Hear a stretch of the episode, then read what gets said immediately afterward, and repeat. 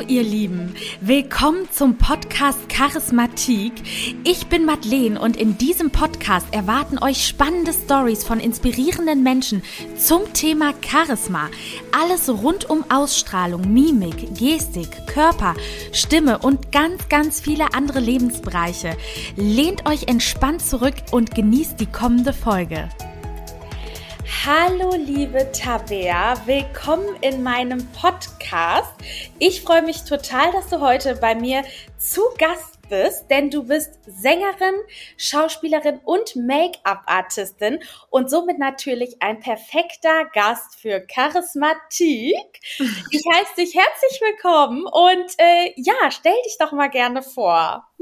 Ja, vielen Dank, liebe Maddie. Ich freue mich sehr, hier zu sein und fühle mich da wirklich sehr geehrt, ähm, dass du mich in deinen Podcast einladen wolltest und äh, meine Expertise so gefragt ist. Ähm, ja, genau. Ich bin Sängerin, äh, Schauspielerin und Make-up-Artistin. Ähm, ich habe quasi im, in meiner ersten Ausbildung eine Ausbildung zur Friseurin gemacht und dann eine, ein Stipendium bekommen und eine Ausbildung dann als Make-up-Artistin ähm, hier in Köln. Ähm, und das war aber eigentlich, als ich das gemacht habe, schon irgendwie in meinem Kopf der Plan B, weil ich äh, Gesang und Schauspiel studieren wollte.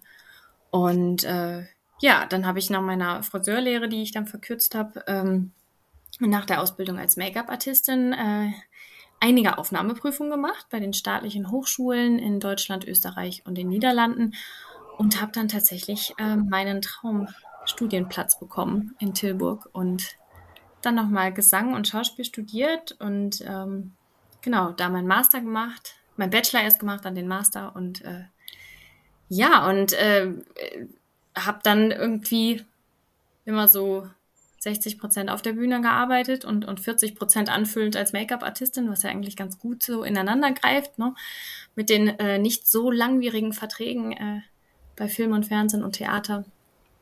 Und ähm, ja, in der Pandemie ist das dann dann doch nochmal geschiftet und habe ich ganz, ganz viel wieder äh, hauptsächlich als Make-up-Artistin gearbeitet. Ja, da sprichst du gerade schon was total Spannendes an mit den nicht so langen Verträgen, weil das ist ja auch so ein bisschen, wozu mein Podcast generell dienen soll. Es soll hier um Medien gehen, es soll um Bühne gehen, es soll um Selbstverwirklichung, Träume leben gehen. Aber natürlich darf man auch nie die Realität vergessen. Ja. Und ähm, ich finde, das ist ein Punkt, den wir gleich auf jeden Fall mal aufgreifen sollten mit diesen kurzfristigen Verträgen, weil da sind wir bestimmt nicht die einzigen, sage ich mal, die damit zu kämpfen haben. Und gerade Corona war dafür natürlich äh, ja eine sehr herausfordernde Zeit. Aber jetzt interessiert mich natürlich erstmal, was hat dich denn dazu bewegt, Gesang und Schauspielerei zu studieren? Also hast du schon immer Gesangsunterricht genommen oder wie war das bei dir? Ähm, ja, also tatsächlich hatte ich da eine sehr prägende Begegnung äh, bei meinem Auslandsjahr ähm, in den USA. Da war ich 16 also ich glaube, dass ich schon immer, ich habe immer gerne gesungen, aber habe so als Kind und Teenie ja nicht wirklich gedacht, dass das irgendwie eine realistische Möglichkeit wäre. Und dann habe ich ein Auslandsjahr gemacht in den USA und äh, dort gab es als äh, ganz reguläres Schulfach äh, Gesang, Chorgesang. Das hatte man dann ein halbes Jahr lang äh, jeden Tag morgens zwei Stunden. Und äh, ja, das Fach hatte ich belegt und da meine Gesangslehrerin und die Dozentin von dem Fach hatte dann schon relativ schnell, ich glaube beim zweiten Mal gesagt, du Tabea, hast du dir nicht eigentlich mal überlegt, das äh, beruflich zu machen? Und ich glaube, dass dieser Satz, dass ich den gebraucht hatte, um irgendwie das in Betracht zu ziehen, weißt du, wirklich irgendwie zu glauben, mhm.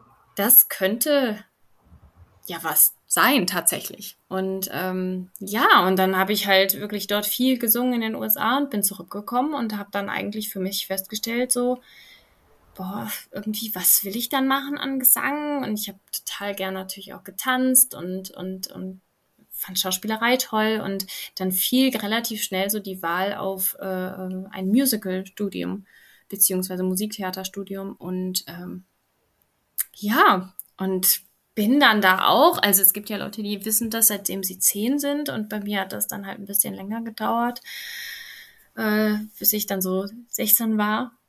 Und ja, dann habe ich so gesagt, hey, das das will ich. Und dann lief auch irgendwie alles so darauf hinaus, so zu schauen, was sind die Hochschulen, wo kann man studieren, was sind die privaten Schulen, die staatlichen Schulen, wo möchte ich hin, was muss ich, wie muss ich mich vorbereiten, etc., etc., ja.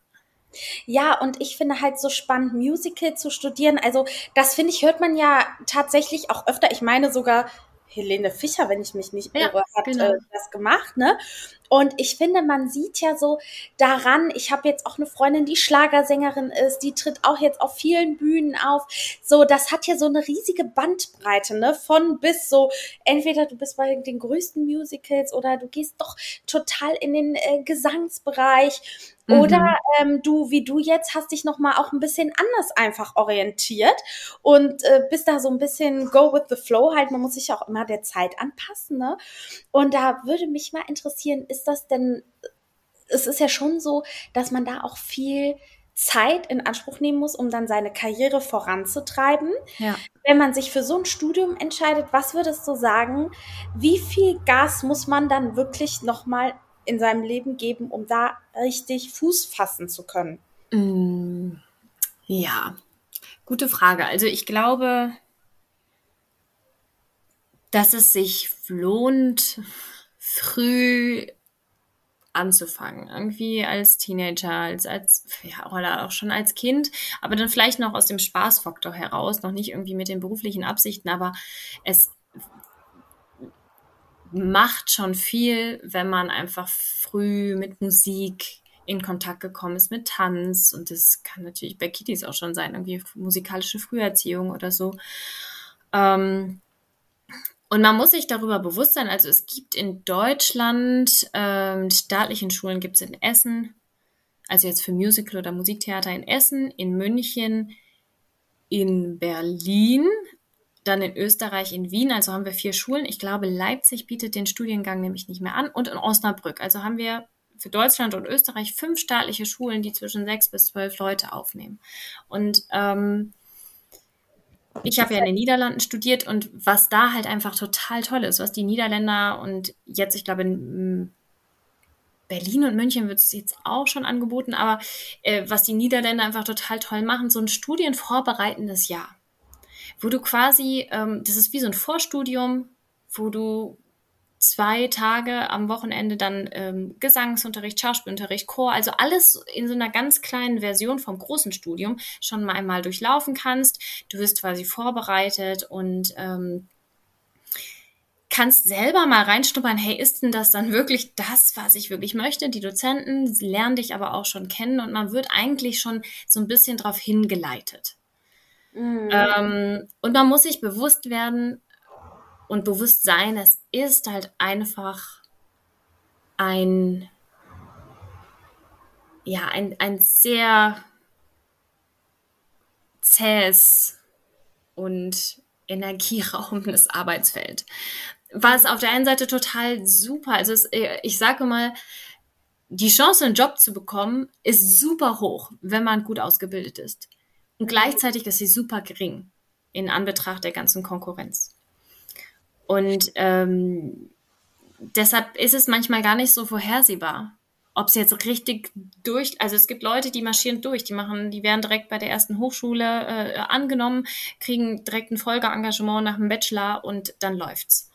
Und es gibt Leute, und die sind nicht weniger talentiert. Und ich glaube, das ist das ganz Wichtige dabei, ähm, dass es nicht unbedingt am Talent liegt, sondern am, am richtigen Zeit zum richtigen Ort zu sein. Und ähm, dass es dann aber auch ganz zäh sein kann. Und dass man vielleicht, also ich habe, glaube ich, insgesamt zehn Aufnahmeprüfungen gemacht. Wow.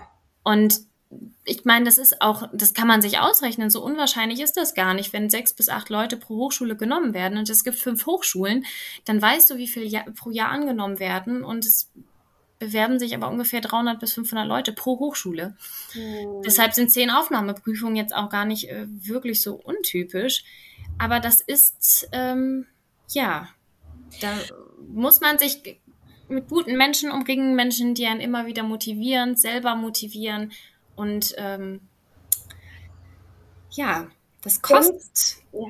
das kostet Energie, aber es, es lohnt sich äh, auch dran zu bleiben, wenn man merkt, das ist wirklich der Wunsch. Ja, das, das glaube ich total, weil man, wenn man schon merkt, dass man auch so ein Talent dazu hat, äh, dann ist das natürlich schön, das auch beruflich umsetzen zu können. Würdest du denn sagen, dass diese ganzen Schulen, die gibt es ja auch nicht staatlich, ne? Soweit ich mhm. weiß, gibt es ja auch viele, wo du für zahlen musst. Sind die eine ernstzunehmende Konkurrenz? Oder würdest du sagen, hm, eher schwierig, wenn du das wirklich erfolgreich machen möchtest, schau, dass du an eine staatliche kommst? Ähm, ja, also die privaten Schulen sind sicherlich auch eine gute Option. Mhm. Ich will das gar nicht auch unbedingt so vergleichen, weil ich kenne tolle Darsteller, die eine Wahnsinnskarriere haben, die haben gar nicht studiert oder die haben an einer privaten Schule studiert. Ähm, meine erste Wahl aus meiner subjektiven Wahrnehmung damals war es wirklich auf eine staatliche Schule zu wollen, weil eine staatliche Schule heißt ja nicht umsonst staatlich, weil sie ist unter staatlicher Beobachtung insoweit, dass sie einfach einem gewissen, ähm, äh, gewissen Anspruch genügen muss. Mhm. Und ähm, da habe ich von KollegInnen öfters schon gehört, dass ähm, das bei einer staatlichen, äh, bei einer privaten Schule manchmal nicht so gegeben war. Dann ist der Unterricht ausgefallen und äh, äh, das wurde dann nicht nachgeholt oder es war generell nicht so durchgetaktet. Es gab weniger Unterricht. Ähm, ich glaube, es lohnt sich einfach im Vorhinein wirklich sich anzuschauen, was bietet die Schule mir? Wie viel Unterricht, was bekomme ich? Und es ist natürlich auch wirklich eine Frage des Geldes. Kann ich mir das überhaupt leisten, auf eine private Schule zu gehen? Hm, das stimmt. Und ist das denn so, ähm, dass du sagen würdest, jetzt gibt's ja auch viele Shows im Fernsehen, ne? Ja. Also sage ich jetzt mal hier ähm, Gesangsshows, wo du dich bewerben kannst und die ganzen Reality-Shows. Du machst ja sowohl Schauspielerei als auch Gesang. Mhm. Ist das was, wo du sagen würdest, da kannst du wirklich dich anmelden und Karriere machen? Oder findest du dass diese Reality-Shows und dieses keine wirklichen Schauspieler sein einfach eher so im Weg steht oder hast du dazu gar keine Meinung? Weil ich habe das Gefühl, das wird schon immer mehr und mehr und die Leute machen ja auch nicht hm. schlecht Karriere damit teilweise. Ja. Also ich glaube, auch da ist wieder die Frage, was möchtest du persönlich?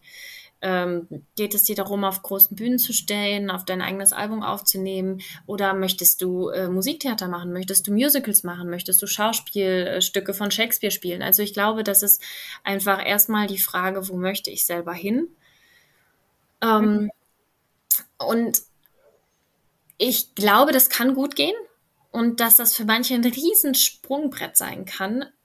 Aber man sollte, glaube ich, auch dabei sich bewusst sein, dass es halt Fernsehen ist und dass es im Zweifelsfall um Einschaltquoten geht und dass es um zwei, im Zweifelsfall darum geht, dass etwas, dass eine Show verkauft wird, ein Produkt verkauft wird und es vielleicht dann doch nicht um den, die individuelle Künstler, Künstlerin geht und den Gesang.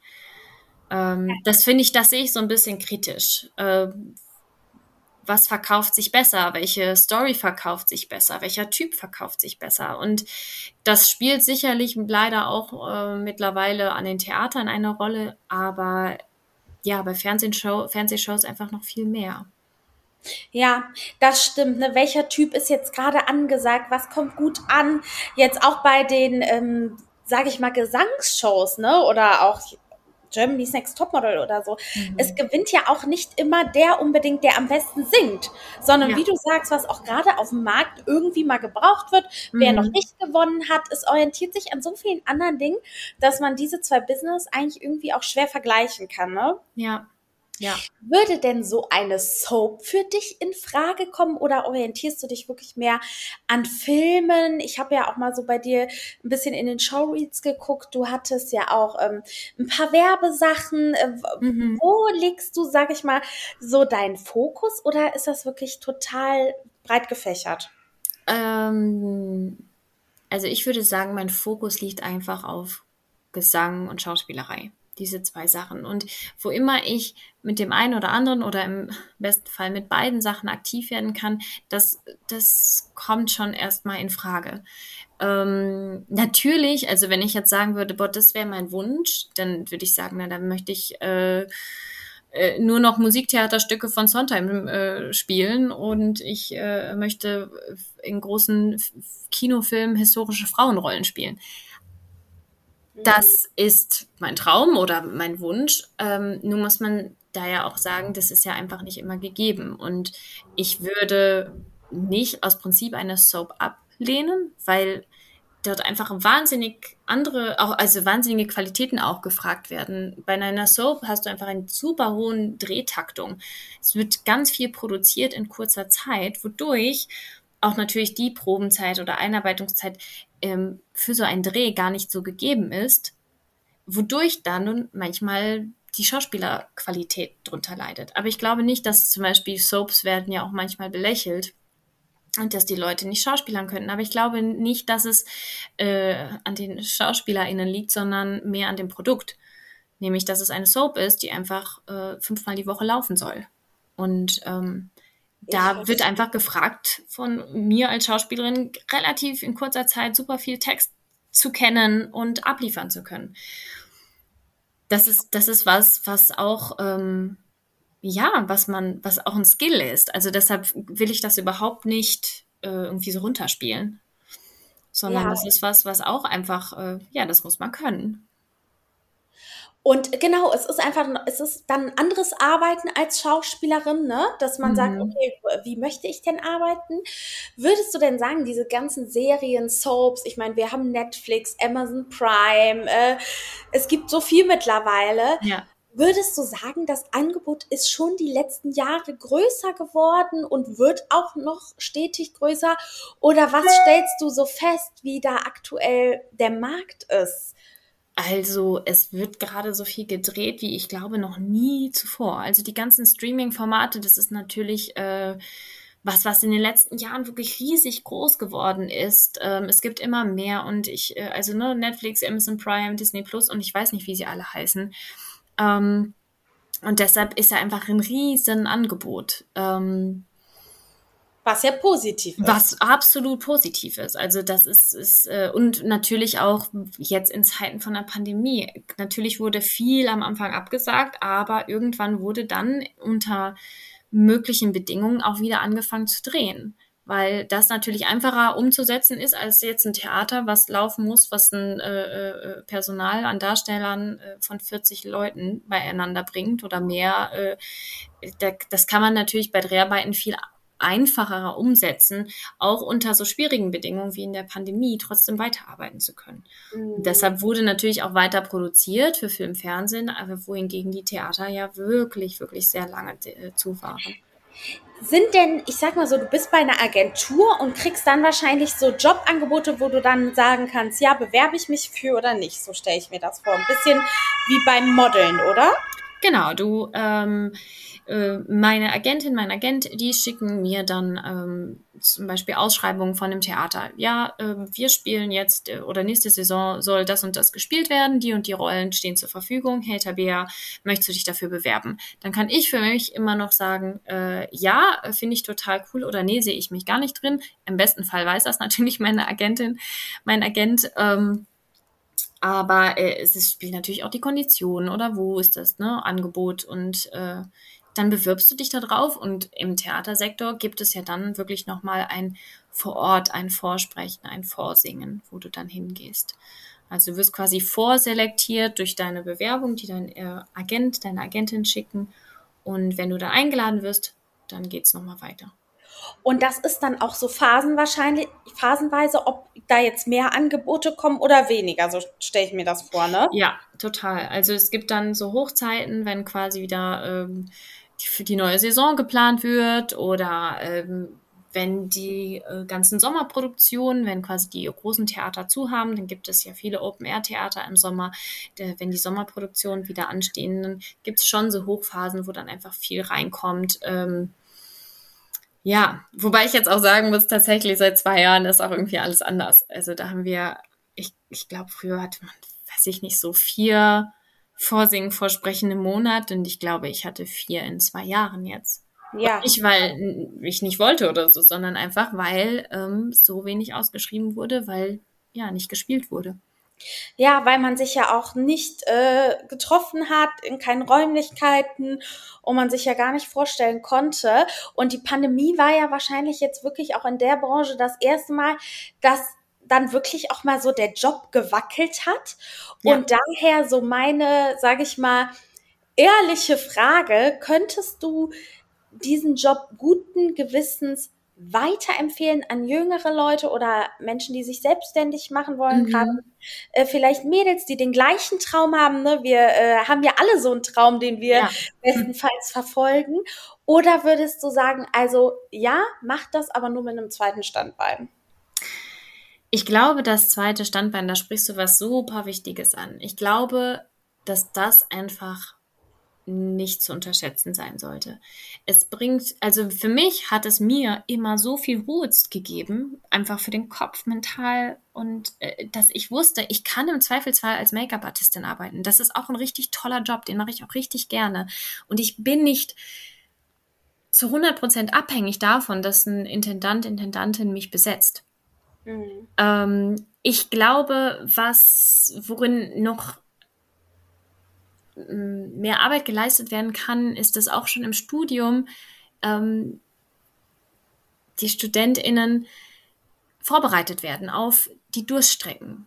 Und das vielleicht viel mehr Richtung Mental Health wie kannst du dich in diesem super abhängigen Business unabhängig halten? Wie kannst du dich gesund halten? Wie kannst du dich mental gesund halten in diesem doch äh, oftmals auch sehr toxischen Business?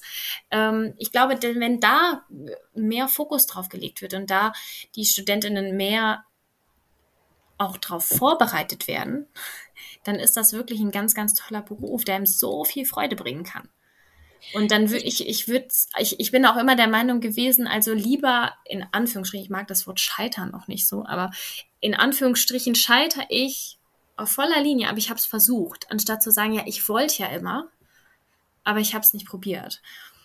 Ähm, das ist so ein bisschen blöd dahergesagt, aber ich glaube schon, dass wenn man merkt, ich, ich möchte es unbedingt ausprobieren, ja, dann probier es aus. Und es, es ist der Weg ist nicht in Stein gemeißelt. Es gibt so viele Abbiegungen und dann kann man rechts lang und links lang und einfach die Augen offen halten und einfach immer gut, gut auf seine Seele. Also wir KünstlerInnen sind ja auch einfach mm, sehr feinfühlige Wesen und wenn man da einfach gut so auf seine Seele acht gibt und schaut, hey, ähm, wofür mache ich es eigentlich noch?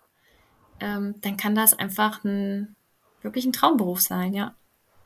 Ja, ich finde, da sprichst du was total Wichtiges an, was ja irgendwie auch für jeden Traum zu verfolgen gilt, ja. sag ich mal, sich da auch mental irgendwie auf sich aufzupassen. Absolut. Weil was ich auch so festgestellt habe, ist, es ist wichtig, seinen Traum zu verfolgen, damit man, wie du sagst, das so für sich auch im Zweifel abhaken kann, wenn es mhm. nicht funktioniert hat, äh, was ja auch nicht schlimm ist. Aber dann hast du nie kannst dir später keine Vorwürfe machen.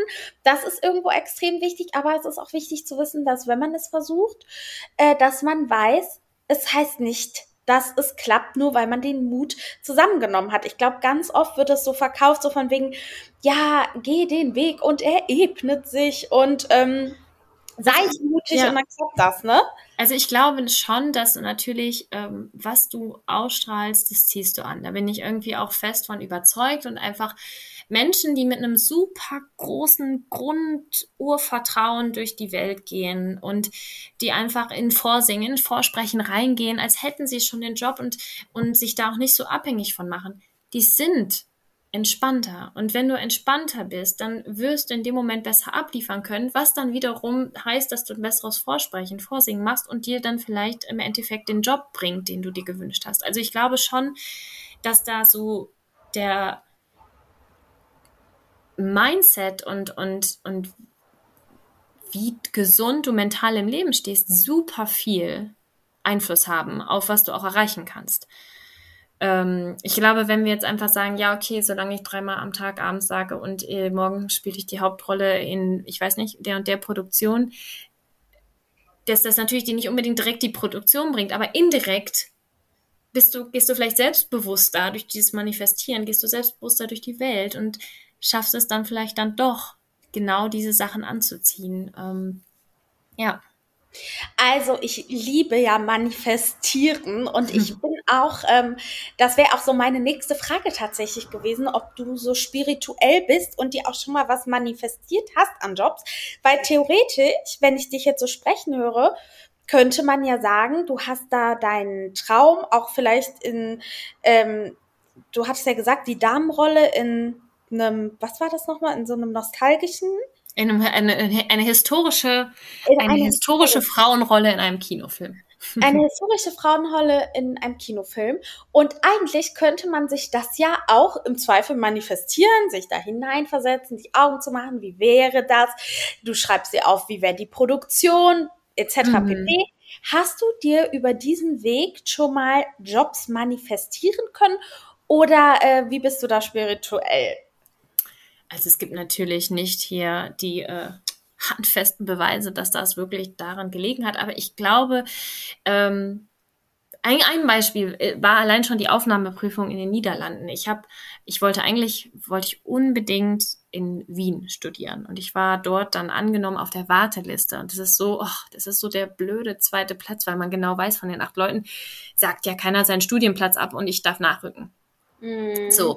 Und dann war die Niederlande, was im Nachhinein sich als der größte Glücksgriff für mein Studium wirklich herausgestellt hat, was eine ganz, ganz tolle, wahnsinnig renommierte Schule ist, was ich aber nicht wusste.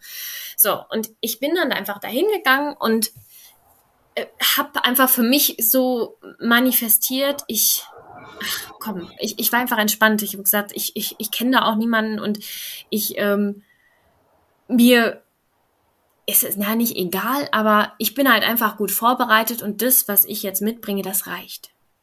Mhm. Und ich glaube einfach, weil ich dort nicht mit so einem, oh Gott, ich komme jetzt in die Niederlande und jetzt, oh, das ist die Schule, ähm, dass ich durch diese Entspanntheit tatsächlich einfach ein wahnsinnig gutes äh, Vorsprechen abgeliefert habe. Und ich das, glaube ich, auch so durch die Bank sagen kann für doch einige Produktionen, die ich am Theater spielen durfte, wenn ich im Vorhinein schon quasi ähm, ja getan habe, als ob, so ich gehe in das Vorsingen rein, als ob ich wüsste, ich habe den Job safe. Mhm. Wie würde ich dann ins Vorsingen reingehen? Dann wäre ich mhm. total entspannt. Dann würde ich denken, ich, würd, ich muss ja gar nichts mehr beweisen. Mhm. Der Vertrag wartet ja quasi schon auf mich. Und wenn ich das so für mich manifestiert habe, waren es auf jeden Fall, vielleicht habe ich nicht immer den Job bekommen, aber waren es auf jeden Fall immer die besseren äh, Audition-Momente. Ja, und ich glaube, also ich mache das wirklich auch genauso und ich sehe das auch genauso wie du. Man sagt ja, äh, genau, was man ausstrahlt, zieht man an. Und wenn du natürlich Aufregung ausstrahlst, dann ziehst du mehr Aufregung an. Ja. Und dann wird im Zweifel dieser Job abgesagt und dann regst du dich halt wieder auf. So, ne? Ja, genau. Ähm, und du bist halt immer tiefenentspannt, wenn äh, die Dinge halt eh für dich klar sind. Und das, glaube ich, ist eine ganz tolle Grundhaltung, um, sag ich mal, seine Träume zu verfolgen. Ja. Auch nicht in so einem Konkurrenzdenken. Ne? Ich merke das ja auch gerade bei uns in der Branche, ist das total viel, äh, ja, ähm, jedes, jede Frau möchte vor die Kamera und die eine hat die besseren Kontakte und dann wird so mhm. geredet, wer es als nächstes schafft. Und eigentlich ist es ja total irrelevant, weil jeder findet ja sein Plätzchen. Ne? Also es ja. ist ja nicht so, dass, ähm, äh, also jeder, der gut ist, findet seinen Platz. Und der eine früher, der andere später. Und äh, dass man da, glaube ich, mit Manifestieren total ja. viel weiterkommt und das auch so ein wichtiger Bestandteil ist, glaube ich, in der Selbstständigkeit, weil du einfach abhängig bist von diesen Jobs. Genau. Wenn du Stellenverhältnis bist, was willst du manifestieren? Und dann zu schauen, wie kann ich mich denn darin gehend aber äh, unabhängig halten? Wo hört mein Wirkungs-, also Spektrum auf? wo, bis wohin geht meine Selbstwirksamkeit? Und sozusagen, ich kann mich vorbereiten, ich kann mm, mich mental stärken, ich kann mich körperlich stärken. So, und dann hört es tatsächlich auf. Und ähm, eine äh, Coachin von mir, die hatte bei, einem, bei einer Weiterbildung, hat sie mal gesagt, was liegt auf jeden Fall nicht mehr in eurem äh, Wirk Wirksamkeitsspektrum? Und alle irgendwie irgendwelche Antworten gesucht und das war so simpel, diese alles, was in der Vergangenheit liegt. Du hast keinen Einfluss mehr drauf und das fand ich, das fand ich so einen, Also Satz, den ich habe ich einfach super bei mir behalten, zu sagen, okay, wenn ich jetzt äh, eine Caster-Mail geschickt habe und sobald ich sie abgeschickt habe, ist das in der Vergangenheit und ich habe keinen Einfluss mehr drauf. Loslassen.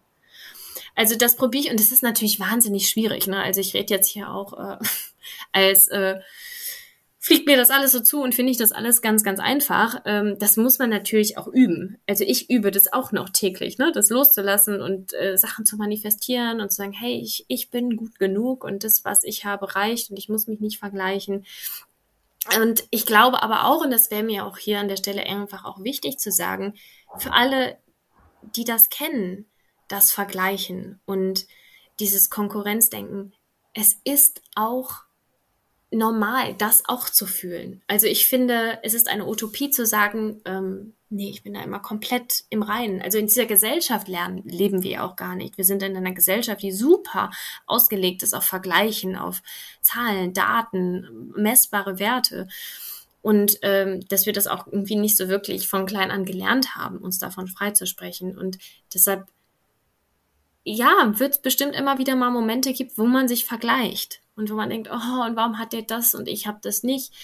Ähm, und mir persönlich hilft es da auch tatsächlich einfach immer wieder so fake it till you make it ins Vertrauen zu gehen.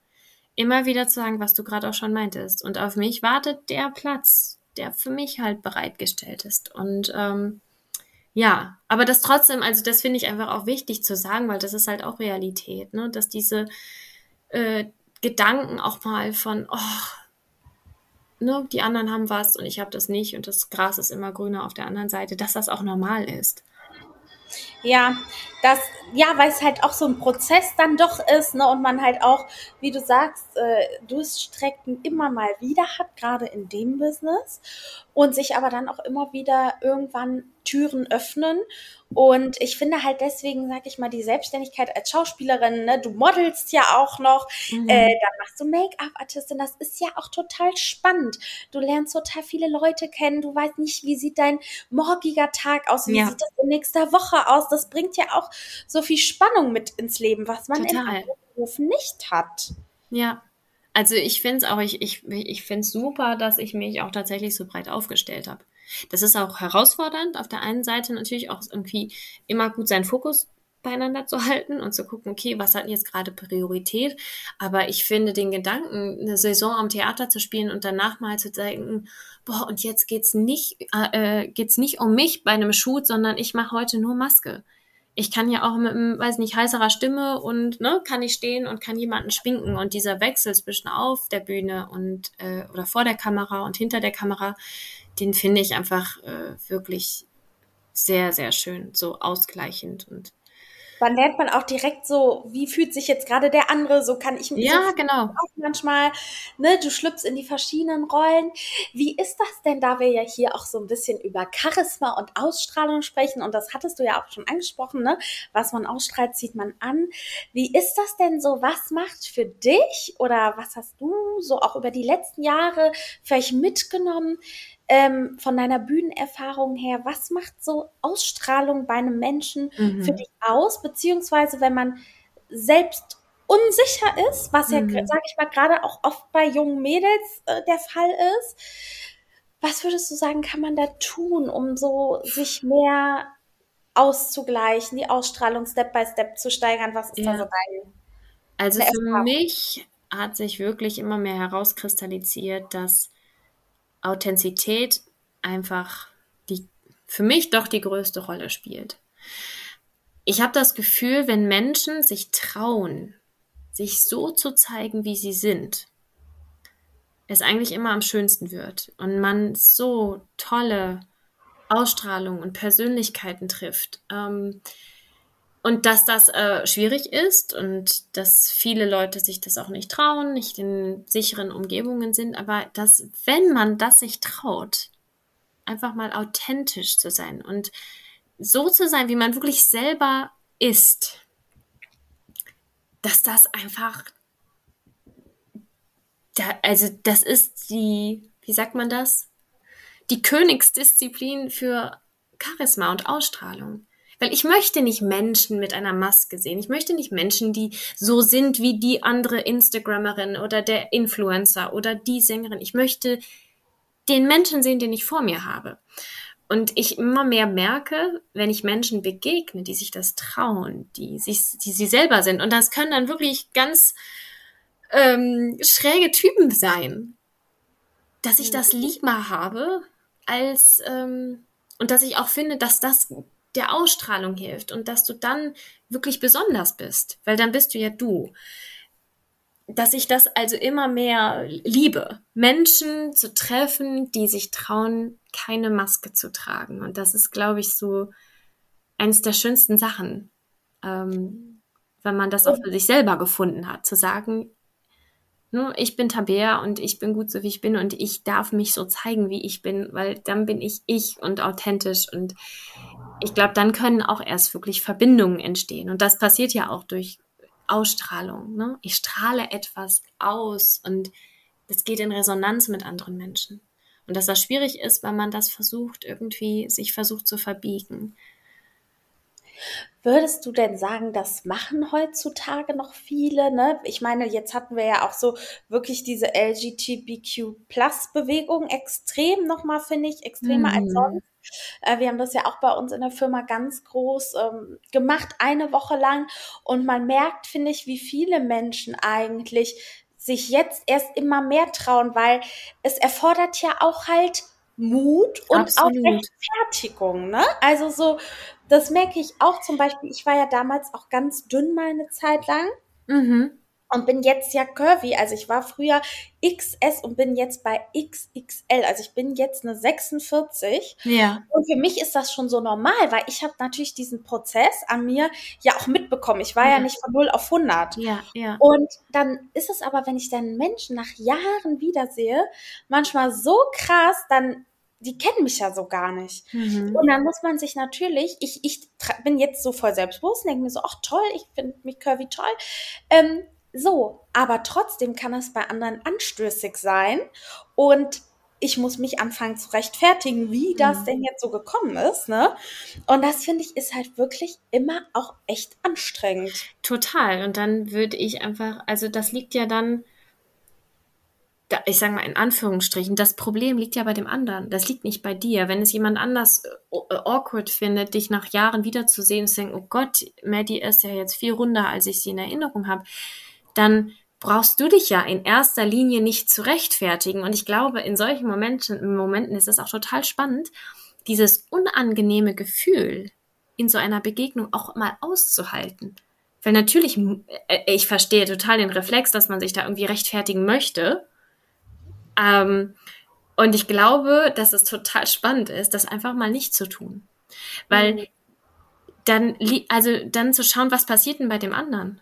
Wenn du da einfach gar nicht drauf eingehst, weil es für dich selbstverständlich ist. Ähm, und ähm, ich glaube, weil du davor hast du gefragt, ne, ob das so in unserer Gesellschaft irgendwie, äh, ob da noch viele Leute irgendwie ne, mit einer Fassade der Maske mhm. rumlaufen. Ich, ich glaube schon. Ich glaube, es wird immer weniger. Und ich glaube, dass viele Menschen auch immer mehr sich danach sehen, authentische Begegnungen zu haben.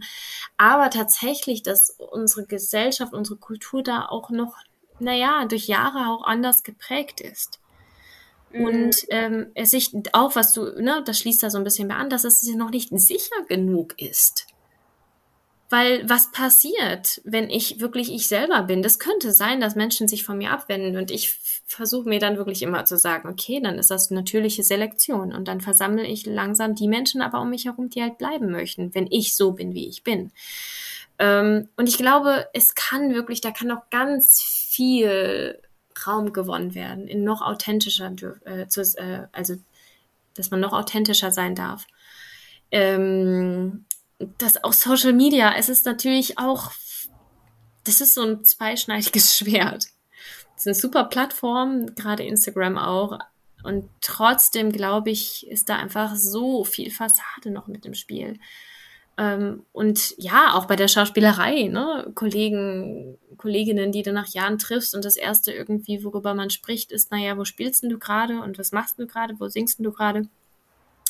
Auf der einen Seite verständlich, weil über den Bereich hat man sich vielleicht kennengelernt, aber auf der anderen Seite denke ich, hey, wie schön wäre es, wenn das einfach keine Rolle spielt. Ja, wenn man nicht direkt wieder so sich fühlen muss, als müsste man performen, ne? Ja, genau, oder so. Also ich meine, wenn jemand wissen will, wie es mir geht, dann und ich sofort über meinen Lebenslauf anfange, dann kann ich den Lebenslauf kann ich auch einfach ausgedruckt dann und rüber. Also, weißt du, ich denke mir manchmal so, ähm, es ist schön, wenn man dann eine andere Ebene, eine tiefere Ebene noch erreichen kann. ja, es geht halt viel, es geht halt viel wirklich noch immer darum, äh, wer bist du, was machst du, welchen Status hast du eigentlich, ne? Mhm. Und ähm, weil es natürlich auch so ist, dass man es ja auch selber verfolgt, ne? Und man muss ja auch darüber sprechen, um dann gegebenenfalls von den anderen was zu lernen. Aber das merke ich halt auch extrem, dass wir da einfach gerade vielleicht auch in der Stadt, ich weiß es nicht, nochmal so extreme Ansprüche haben. Mhm. Und äh, das ja, ich glaube auch viele Leute eine Maske tragen, weil die sich nicht trauen. Oder auch durch Klamotten und sowas, durch Marken, durch Klamotten, ja. äh, sich sich und das ist ja auch nicht schlimm. Also eine Maske ist ja auch nicht, also äh, es ist, man muss ja auch nicht immer 24-7 das Innerste seiner Seele an jeden Preis geben. Also eine Maske kann ja auch sehr, sehr hilfreich sein. Ne? Mode kann hilfreich sein, Make-up, all diese Sachen, wenn ich auch mal mich verstecken möchte oder auch einfach, weil man es zelebrieren möchte. Also es ist, ich will das gar nicht so schwarz-weiß darstellen. Ne? Also ich, ich, glaube, wenn man sich einfach bewusst davon ist, hey, wann äh, schlüpfe ich in die Rolle vielleicht eines Entertainers, wann ziehe ich mir die und die Maske auf, weil es gerade mir einfach besser tut, wenn das so ein bewusster Vorgang ist, dann äh, kann man den aber auch bewusst sein lassen. Mm, mm. Und würdest du denn sagen, dadurch, dass du ja auch Gesangsunterricht gegeben hast, ähm, ja. auch mir, Hobbysängerin unter anderem, würdest du sagen, ich habe mich ja auch immer viel mit der Stimme befasst, ja. dass das auch sowas ist, was wichtig ist für jeden, sich mit der eigenen Stimme zu beschäftigen, weil man sich ja darüber auch so ein bisschen positioniert. Also das merke mhm. ich halt total auf der Arbeit. Gerade jetzt, wo halt so ähm, Homeoffice viel ist, ja. sieht man ja immer nur das Gesicht und die Stimme. Ja. Teilweise nicht mal das Gesicht, ja. weil man die Kamera ausschaltet. Ja. So, und dann telefonierst du mit jemandem, den du nicht kennst. Und ich werde teilweise, obwohl ich jetzt 28 bin, nicht, also sage ich mal, älter als vor fünf Jahren. Hm. Und ich habe immer noch Probleme, ernst genommen zu werden. Hm. Wo ich mir denke, wie krass ist das jetzt? Hab ich schon an meiner Stimme gearbeitet, bin schon hm. ein ganz anderer Typ, ja. bin auch noch älter und werde trotzdem über die, äh, nicht ernst genommen. Mein Chef meinte auch, Madeleine, das liegt daran, dass äh, die Leute einen nicht mehr in Person sehen. Wie hm. wichtig ist das mit der Stimme, auch eine Präsenz auszudrücken, ne? Total. Als Frau. Ja, total, absolut. Also die Stimme ist einfach wirklich so ein Spiegel von unserer Seele. Also es gibt ja so schöne Sprichwörter wie irgendwie, ich habe einen Kloß im Hals und so. Ähm, äh, das mhm. Gibt's ja nicht für nichts. Also da, ich glaube, dass man mit der Stimme und dass es nie schaden kann, sich mit der Stimme zu beschäftigen, sowieso. Und egal in welchem Umfeld, also ob du jetzt in irgendeinem äh, Großunternehmen arbeitest, wo du irgendwelche Präsentationen vorbereiten musst und äh, nachher vorführen musst, ob du Schauspielerin bist, Sängerin, ob du einen Podcast machst, so wie du, ähm, dass das total unterschätzt wird, was für ein tolles Tool die Stimme ja sein kann. Und ähm, dass da ganz viel drin gewonnen werden kann. Was ich auch gelernt habe, ich habe ja auch einen Coach ja. und ähm, auch wirklich bei Voice-Nachrichten mit der Stimme zu arbeiten. Ne? Also ich mache das jetzt nicht bei Freunden, weil ja. da ist mir total egal, da habe ich ja auch kein wirkliches Ziel jetzt. Ja. Aber bei Menschen, ähm, mit denen man, sage ich mal, jetzt nicht daily spricht, dass man da auch einfach mal ähm, so schaut, ich passe mich vielleicht dem anderen an, ich rede nicht so schnell, ich mache kurze, knackige Aussagen, ähm, ich versuche irgendwie mal mit der Stimme einfach nicht so im Lächeln zu sprechen, dass ich mich schon wieder so mega äh, freundlich ja, genau. Angucke, ne? Sondern, Sondern sich auch mal ein bisschen zu erden. Ja, genau. Genau das, so, weil das mit den Voice-Nachrichten wird ja auch immer mehr, ne? Und ich habe halt auch so gelernt, wenn du wirklich bei Personen überzeugen willst, dann musst du auch die Stimme einfach auch immer mal in den Situationen reflektieren, weil ganz oft merkt man das überhaupt nicht. Ja, total. Und das ist ja auch, also die Stimme, das sind ja nicht nur zwei schwingende Stimmbänder äh, in unserem Hals, sondern da ist ja ein Instrument drumherum. Ich stelle mir das immer vor wie so eine, wie so ein Flügel. Da sind dann äh, innen drin die Seiten und, und, aber es gibt noch den ganzen Korpus und die Beine und die Tasten oder bei einer Gitarre, da hast du ja auch nicht nur die Seiten, da hast du das ganze Instrument drumherum und unser Körper, unser Atem, das ist alles Teil des Instruments und da wird manchmal, glaube ich, ähm, einfach nicht so drauf geachtet. Denn es ist halt nur, geht's um die Stimme quasi um die zehn Zentimeter unser, unter unserem Kinn. Aber dass es da noch viel mehr gibt, da gibt es noch einen ganzen Körper drunter. Und wenn man den anfängt zu benutzen und mit dem Körper zu sprechen, mit all den Resonanzräumen, die man hat, dann hat man natürlich auch eine ganz andere Tiefe. Man hat dann, man hat auch eine, eine ganz andere Stimmumfang und, und Präsenz. Und dass man da ganz viel machen kann und äh, ganz viel Einfluss auch hat, auf wie man denn wahrgenommen wird. Ja, ich glaube auch, also sag ich mal so, wenn man jetzt so auch vielleicht ein bisschen schüchtern auch sein sollte, ne, oder sich mhm. nicht so viel traut, weil man irgendwie bei sich selbst noch nicht so angekommen ist, dass es halt mal echt nicht schlecht ist, mit sich mit der Stimme zu beschäftigen, weil das einfach heutzutage wahnsinnig viel ausmacht. Und ich finde auch gerade bei Männern, wenn die hohe Stimmen haben, mich stört das hm. jetzt zum Beispiel gar nicht, weil ich selber eine hohe Stimme hatte ja. oder noch habe. Und äh, deswegen merke ich das auch im Zweifel gar nicht so. Aber mhm. ich höre total oft auch von Freundinnen, die sagen direkt, boah, aber die Stimme von dem. So, ja. Stimme ist immer so eigentlich wie, was du anziehst. Boah, aber was hat derjenige an? Boah, hör mhm. mal die Stimme so. Das wird so wahnsinnig krass wahrgenommen, ne? Ja, total. Und wie du schon sagst, also über diese ganzen Online- und Zoom-Meetings, ähm, da hat man dann meistens nur noch die Stimme und es fehlt einem die komplette Mimik und Gestik dazu. Und ähm, dann muss natürlich die Stimme noch viel mehr übernehmen als sonst, wenn man ein Gesicht, wenn man den ganzen Körper dazu hat. Und was ich zum Beispiel auch noch total interessant finde, auch vielleicht, um, vielleicht für den einen oder anderen mal auszuprobieren, ganz gezielt mal Pausen zu setzen, sich trauen, Pausen zu setzen, wenn man spricht. Also das ist ein Wunder für einen Spannungsbogen. Und ich finde das immer ganz faszinierend, wenn ich Menschen treffe. Ich bin tendenziell auch jemand, der gerne schnell redet und ähm, dass ich aber merke, dass das total gut tut, wenn man mal ganz, sich einfach wirklich ganz viel Zeit nimmt und gezielt Pausen setzt und sich traut, diese Pausen auch mal also auszuhalten. Ähm, und genauso aber auch den anderen zum Beispiel mal ganz äh, zuzuhören. Ich weiß nicht, ob du das Phänomen kennst. Ich hatte das früher auch mal, dass ich so gerne den Satz für jemand anders beendet habe. Ja, was mache ich so in der Familie schon mal? ja, und genau. Und dann, das, äh, wenn man da mal drauf achtet, äh, das ist echt äh, krass, wie oft man das dann noch vielleicht macht. Und ähm, dieses ganz bewusste Zuhören, das ist, finde ich, auch ein, das ist echt mega, mega, mega interessant, was man da alles ja für andere Gesprächsdynamiken dann auch entwickeln kann. Und halt auch das mit den Pausen auszuprobieren und äh, so Cliffhanger quasi. Ja, das finde ich auch einen guten Punkt, weil man dann dem anderen auch mal Raum lässt, um wieder auch ein neues Thema einzubringen und lässt äh, redet halt auch nicht nur von sich und man zeigt ja dann auch Einfühlsamkeit und Respekt. Also das ist nochmal echt ein mega Tipp, den du da genannt hast. Hast du denn auch so einen äh, Daily-Tipp, wo du sagst, boah, wenn ihr das und das macht, sage ich mal, äh, das hilft so der Stimme, gerade vielleicht morgens, wenn man irgendwie seinen ersten Kaffee trinkt, dass man da irgendwie reinkommt oder machst du täglich so Übungen? Gibt es da was? Ich glaube, bei mir hat sich das dadurch, dass das natürlich schon so eine Selbstverständlichkeit geworden ist, schon fast so ein bisschen ins Unbewusste routiniert.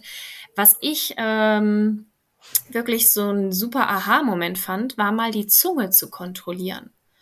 Zu schauen, und da, also bei mir ist auch, ich habe damals bei mir festgestellt, Gott, ich presse meine Zunge ständig an meinen oberen festen Gaumen.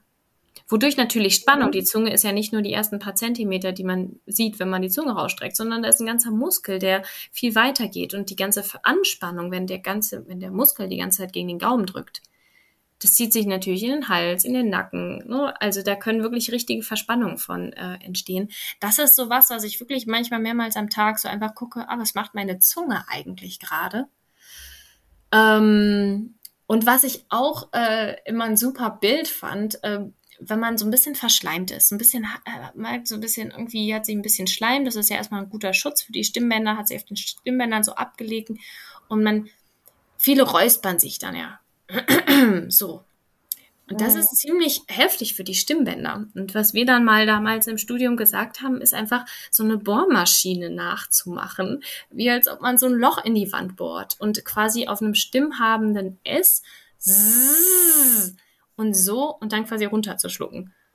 So ein S machen, als ob man was in die Wand bohrt und dann den Schleim runterschlucken, ist viel äh, viel äh, weicher für die Stimmbänder und nicht so heftig als dieses ständige Räuspern. Äh, das sind so zwei Sachen, die äh, ich schon öfters auch mache, wenn ich das merke. Und atmen. Also wirklich atmen und auf dem Atem reden.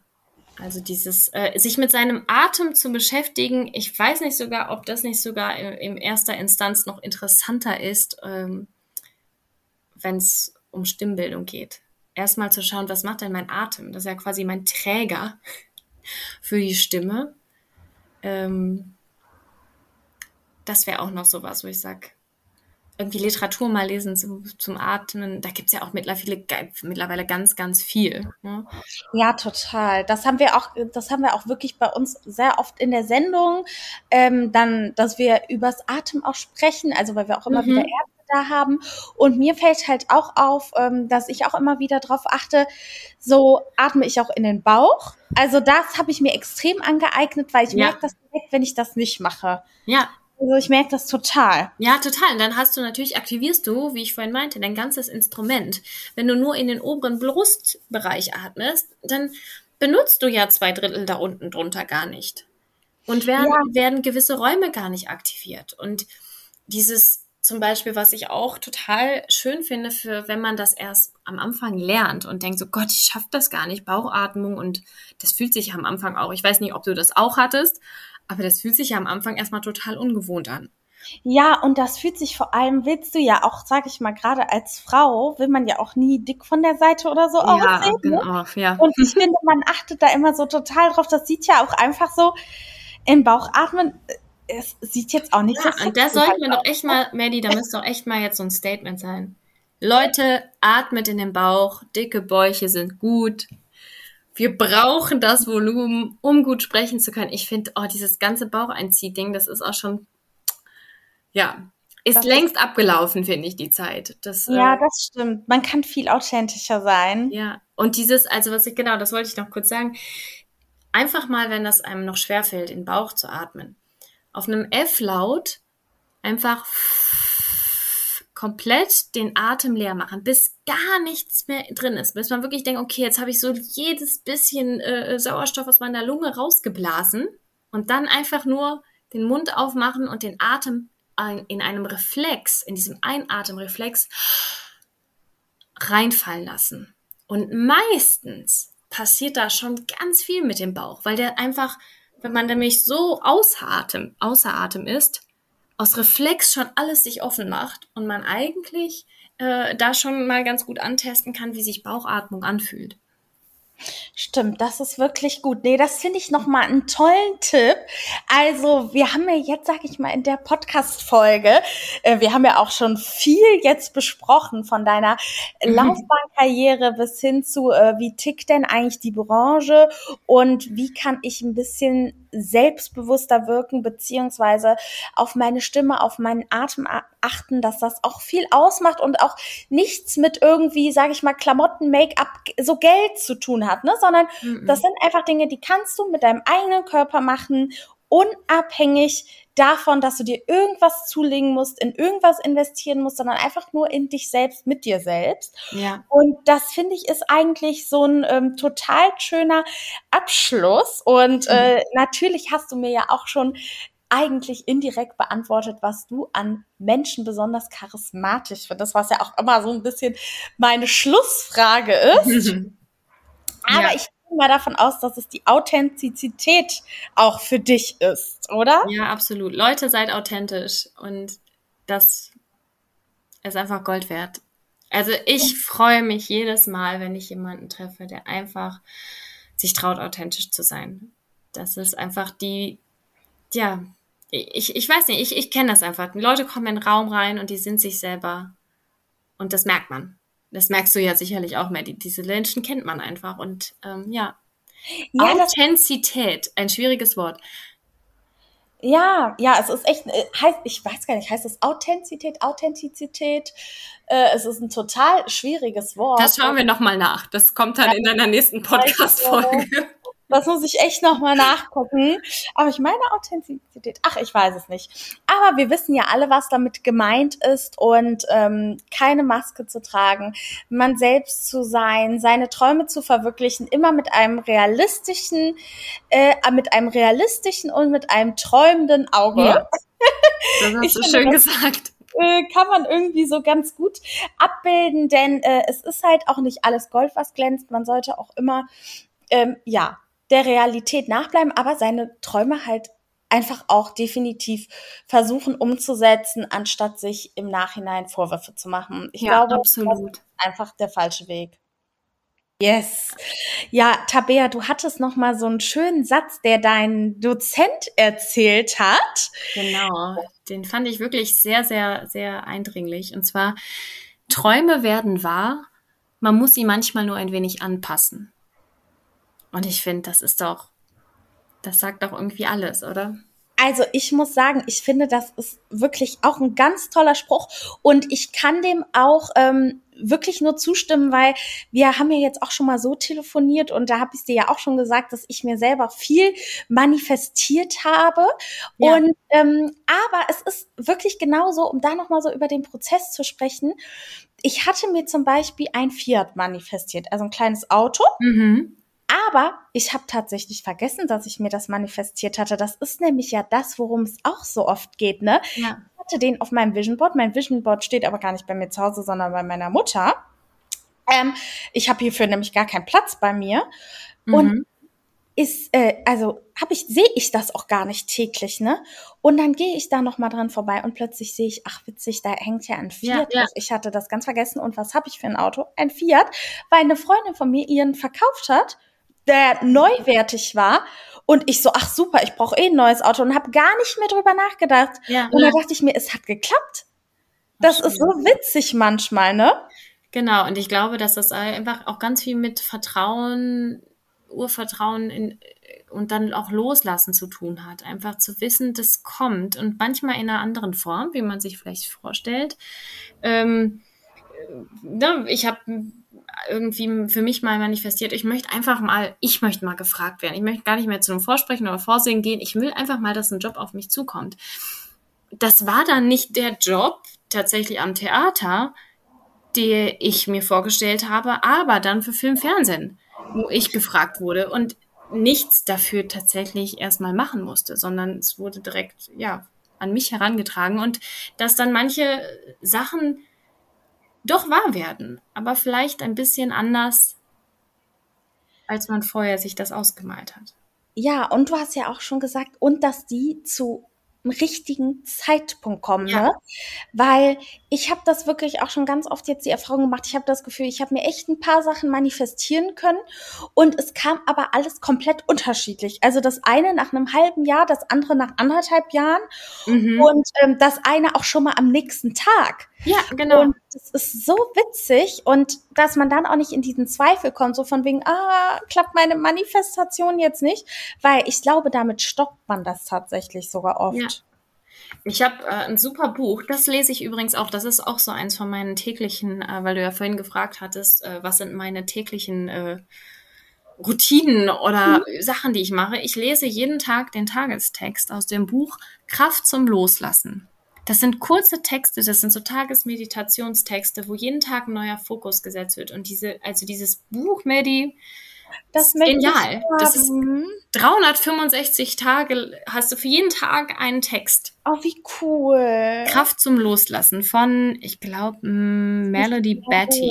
Ich liebe sowas. Und äh, da ist nämlich zum Beispiel auch, dann äh, gab es mal einen Text zum Thema Warten.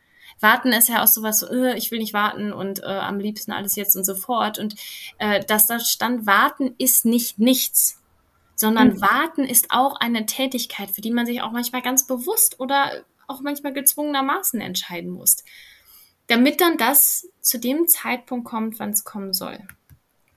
Ja. Und, ähm, mir geht's immer am besten, wenn ich da, wenn ich dran äh, vertraue, dass das alles, äh, dass ich alles das mache, was in meiner Kraft liegt, in meiner Macht liegt und dann es loslasse und vertraue. Also witzigerweise, was ich auch schon festgestellt habe, ich habe mir manchmal auch Sachen manifestiert, die ich dann doch nicht wollte. Das war zum Beispiel äh, Miss Germany.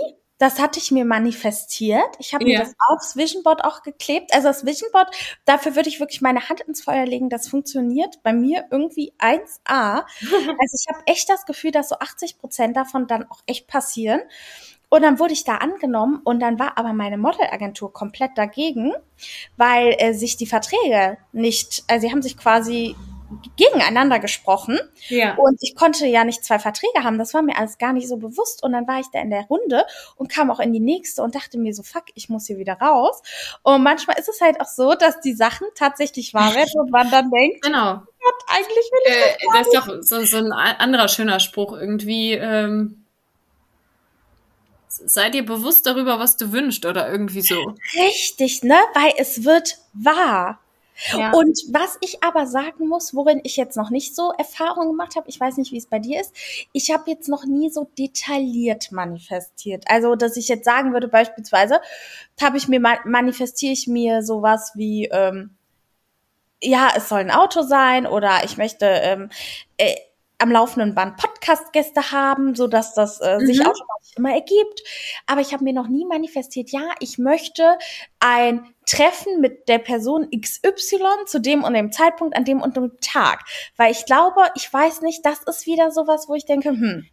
Ja, es ist halt die Frage, was für eine Erwartungshaltung dahinter steckt. Also ich glaube, dass es nie schaden kann, so detailliert wie möglich zu manifestieren wenn du alles genau weißt, wie es ausschauen soll, welchen dein Traumhaus dir manifestierst, dein Traumjob, Traumpartnerin, dass du, wenn ich, die Details können es ja auch wahnsinnig toll machen, dass du genau für dich auch mal hinterfragst, ja, wie will ich es denn einfach? Also ich könnte ja sagen, zum Beispiel für mich, ich will einen Job am Theater äh, in München. Das ist dann aber ja erstmal ein Job am Theater. Aber wenn ich eigentlich ehrlich bin, will ich ja keinen nur Job am Theater, sondern ich glaube, es ist total lohnenswert, sich da zumindest die Gedanken mal in seiner Manifestierung zu machen, wie genau in jedes Detail soll es denn ausschauen, um dann aber im Nachhinein auch das wieder loszulassen und auch zu sagen, ja, und es kommt dann so, wie es kommt kommen soll. Also ich glaube, dass die Erwartungshaltung da eine Rolle spielt. Die Details an sich nicht schaden, außer man klammert sich an die Details und sagt, ja, aber jetzt ist doch gar nicht, ich, ich habe ja nicht den Job, äh, also ich habe jetzt den Job äh, am Theater in München, aber jetzt ist meine ähm, Garderobe an der Nordseite und ich wollte die an der Südseite. Oder weißt du? Ja, genau. Aber dass die Details, glaube ich, ich glaube schon, dass das wertvoll sein kann. Kennst du Birds Before Land? Nee. Weil das ist ja auch sowas beim Manifestieren. Ich habe mir, das hört man oft, wenn man sich so englischsprachige YouTube-Videos zum Thema Manifestieren anschaut. Ja. Und das finde ich auch ganz spannend. Das sind halt so Teilmanifestationen. Also dieses, bevor das Große kommt. Zum Beispiel, wenn ich jetzt sage, ich möchte Moderatorin bei RTL sein. Ja. So. Und jetzt bin ich aber Redakteurin da. Dann ist das ja auch nicht das, was ich jetzt quasi gerade schon sein möchte, ja. sondern es ist ja erstmal nur ein Teil. Aber es ist halt der Weg dahin. Birds ja, for Land. Und dass man darauf auch mal so im Alltag achten kann, was passieren so für Kleinigkeiten, ne? Ja, was ich ja auch äh, ein Riesenfan bin, so keine To-Do-Liste zu machen, sondern eine Done-List. Was okay. habe ich denn alles schon? Eine Done, oh, das ist auch cool weil, weil ganz oft ist ja immer dieser, dass man irgendwie ganz schnell auch in dieses Mangelgefühl kommt. Was habe ich noch nicht? Und ne, zum Beispiel ich, wenn ich jetzt dieses Moderatorin-Beispiel aufgreife, ja, ich bin jetzt noch nicht die Moderatorin bei äh, der und der Sendung bei RTL, aber du bist ja schon mal Redakteurin und sich darüber bewusst zu sein, was habe ich denn alles schon? Und das kann ja auch bei den kleinsten Sachen, das kann ja auch im Haushalt irgendwie so sein. Oh Gott, ich muss nicht noch Staubsaugen und Fenster putzen und dies, ich habe aber heute schon gebügelt, den Schrank aufgeräumt und die Blumen gegossen. Und ich finde da, also ich finde es schöner, das Gefühl einer Done-List, weil es mir ein Gefühl von Fülle gibt, anstatt das Gefühl eines Mangels. Das ist auf jeden Fall eine geile Liste für diese Sonntage, wo man manchmal so oder wie so, wie du sagst, wie wenn man in einem Mangelgefühl ist und wo man so die Woche reflektiert und irgendwie so denkt, oh, so irgendwie das und das ja, genau. offen, ne? Und sich dann wieder selber aufzubauen, ist eine Dunlist ja Hammer. Und vor allem auch mal was anderes als diese Danke-Liste. Ja, Weil genau. immer so, jeder sagt das ja, Dankbarkeit, ja. ja, ist es auch, ne? Aber irgendwie ist es ja trotzdem immer das Gleiche. Und dann ja. ist mal was anderes. Und ich finde es auch, was ich auch noch total spannend finde zu dem Thema Dankbarkeit, weil ich manchmal dachte, boah, ich schreibe diese Dankbarkeitslisten, aber ich fühle das gar nicht, ich spüre das gar nicht, ich fühle mich immer mhm. noch in so einem furchtbaren Mangelgefühl, dass äh, zu mir äh, äh, ein Therapeut mal sagte, Dankbarkeit ist kein Gefühl, Dankbarkeit ist eine Entscheidung. Und das war für mich auch so ein Eye-Opener zu sagen, okay, ich kann dankbar sein, ich kann mich dafür entscheiden, dankbar zu sein, auch wenn ich das Gefühl dazu gerade noch nicht habe. Das ist echt, also auch wieder so ein cooler Spruch. Wir machen den Podcast der, der tausend Weisheiten. Ja, vor allen Dingen so, ich liebe, also ich finde halt, dass dieses Manifestieren, dass das auch, das Wissen darüber zu lernen hört auch nicht auf.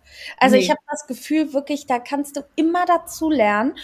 Und äh, man kennt so die Basics, ne? aber wie du jetzt sagst, das mit der Dankbarkeit, ähm, dass man einfach dankbar ist, dass, äh, ja, finde ja, ich. Ja, dass es halt eine Entscheidung ist und dass man sich, dass, dass es kein Gefühl ist. Also was ich einfach krass gemerkt habe, womit ich mich sehr oft, sage ich mal, wieder motiviere, wenn man einen schlechten Tag hat. Ich finde, es ist zwar blöd, sich damit zu vergleichen, aber ich denke mir ganz oft, man kann so glücklich sein, dass man gesund ist. Und das ist immer so dahergesagt. Mein Vater hat das früher immer gesagt, Madeleine, Hauptsache man ist gesund, so mäßig. Mhm. Und ich habe das nie verstanden. Aber mittlerweile verstehe ich das halt wirklich total. Absolut. Weil ja. auch ich finde, die zwei, drei Jahre Corona haben es auch nochmal so gezeigt, dass es nicht selbstverständlich ist, dass alles immer so läuft. Wir sind in so einer Phase, wo es so viel Trouble gibt wie irgendwie nie, habe ich zumindest das ja. Gefühl.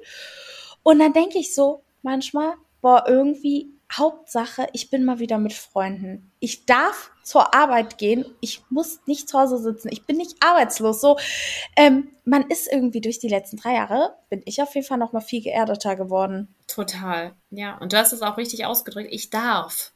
Äh, ich finde ja auch die Kraft, wo wir vorhin über Stimme gesprochen haben, die Kraft liegt aber auch in den Wörtern und wie wir unser Vokabular wählen.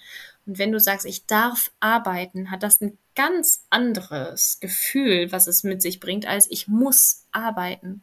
Ich muss noch aufräumen. Ich muss noch, also natürlich, das ist auch jetzt so ein bisschen übertrieben. Ich, ich rede ja auch nicht den ganzen Tag so, ne? Ähm, aber ja. sich mal darüber bewusst zu werden, dass man einfach mal sein, muss austauschen darf mit darf. Ja, das stimmt, ne, total. Also das gibt einem echt ein ganz anderes Gefühl.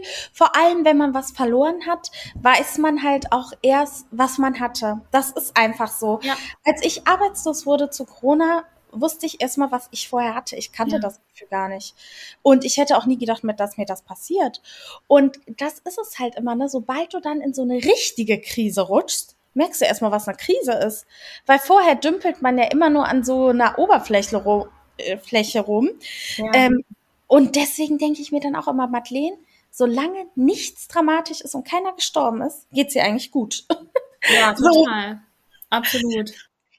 Dann danke ich dir, Tabea, für diese tolle Folge und dass du uns so viele schöne Dinge erzählt hast und einen Einblick in diese Branche gegeben hast.